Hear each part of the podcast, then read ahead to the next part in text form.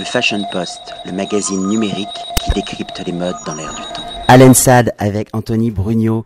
Vous êtes étudiant en cinquième année, département mode, textile et design. On va parler tout de suite de votre source d'inspiration qui est à la fois minérale et qui est extrêmement féminine. J'ai l'impression que dans votre collection, vous dessinez en fin de compte les lignes d'une nouvelle féminité, mais vous allez m'en dire plus. Euh, en fait, mon histoire, c'est raconter euh, comment des femmes qui survivraient à une sorte d'apocalypse ou d'événements très tragiques euh, retrouveraient leur élégance qu'elles ont perdue à travers donc cette tragédie et qui vont de l'avant en fait. Donc, elles utilisent de l'ingéniosité et beaucoup de patience pour, par exemple, créer une espèce de fourrure avec des petites épingles en plastique qu'on a sur les étiquettes de vêtements dans les commerces où elles font de la broderie pour rabibocher en fait l'événement qui ont été euh, abîmés par euh, par la tragédie en fait. J'appelle ça comme ça. Et euh, sinon c'est vraiment des femmes qui sont très totémiques avec un beaucoup d'élégance en fait beaucoup de prestance et qui ont aussi une certaine nonchalance en fait. C'est un, mélange des deux à la fois et je crée des silhouettes très féminines et aussi très longilines en fait. J'aime bien faire des femmes presque comme des comme des totems oui en fait parce que mon inspiration aussi esthétique c'est 2001 c'est de l'espace où tout au long du film il y a cette espèce de monolithe noir qui vient marquer euh, la présence euh, du film. Et donc c'était une inspiration pour mes formes en fait. Vraiment quelque chose de très long noir euh, et, marquant en fait présent. Voilà. Très dessiné. Comme un croquis euh, oui, voilà, en fait, ça compte beaucoup en fait, pour moi le dessin. Je, pouvais, je pourrais le montrer, mais euh, j'adore vraiment dessiner euh, pendant des heures et vraiment décider ce qui sera juste au niveau de la ligne, de la superposition des vêtements, des couleurs. ça fait partie de mon processus de recherche, oui. Dans votre collection, vous avez vraiment le sens de l'épure, le sens des volumes, avec l'idée justement de travailler les épaules. On sent que les jambes sont très très allongées. Comment est-ce qu'on arrive à tricher sur le fait d'allonger une silhouette Parce que je pense que vous jouez sur les proportions d'une taille, les niveaux. C'est quoi les, codes pour euh, faire un disrupting au niveau du look? Eh ben Exactement, c'est, euh, euh, ben, faire un pantalon qui est floor length, c'est-à-dire qui tombe sur le sol. Et si, on monte la taille jusqu'au niveau du nombril, ça, marche pas mal. Et si on utilise du noir, ben, de loin, c'est sûr que pam, ça fait un impact visuel qui, crée des jambes qui n'en finissent plus. Voilà, ça marche pas mal vous adorez expérimenter quelque part et décloisonner la matière. Vous utilisez des matières qui ne sont pas destinées aux vêtements, mais qu'ils deviennent.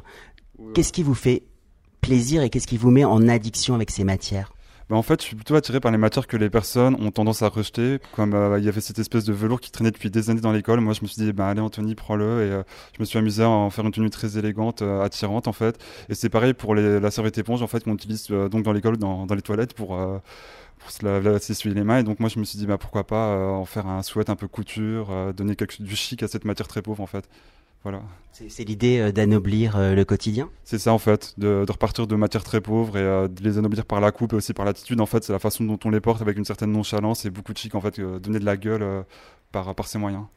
Alors en fin de compte, c'est pas forcément la mode et son système qui vous inspire, mais c'est votre quotidien. En fait, vous travaillez en permanence, vous vous lavez les mains, vous avez un flash.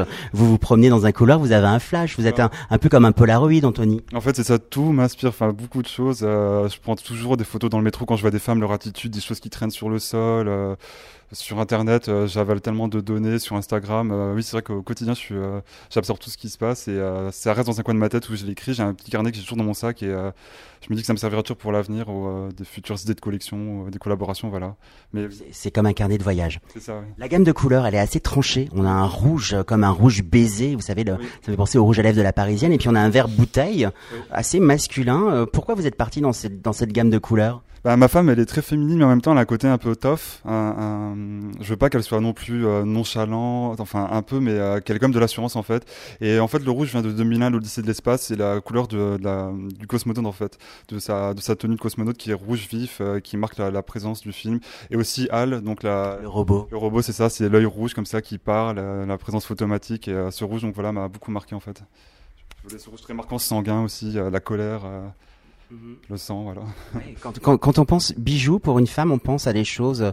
Dans, je parle dans les clichés stéréotypés. On pense à la parure, euh, l'ornement, la finesse. Alors vous, vous êtes allé dans la pierre philosophale, dans quelque chose de plus puissant, dans l'idée du marbre.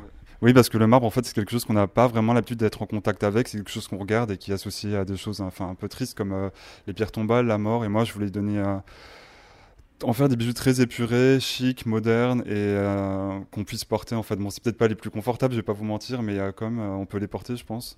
Et il y a un côté désirable en fait que je voulais donner au marbre en fait, que ça reste pas quelque chose qu'on garde, qu'on admire, mais qu'on puisse porter en fait, porter du marbre, voilà. Et j'en ai fait aussi une poignée de sac en fait.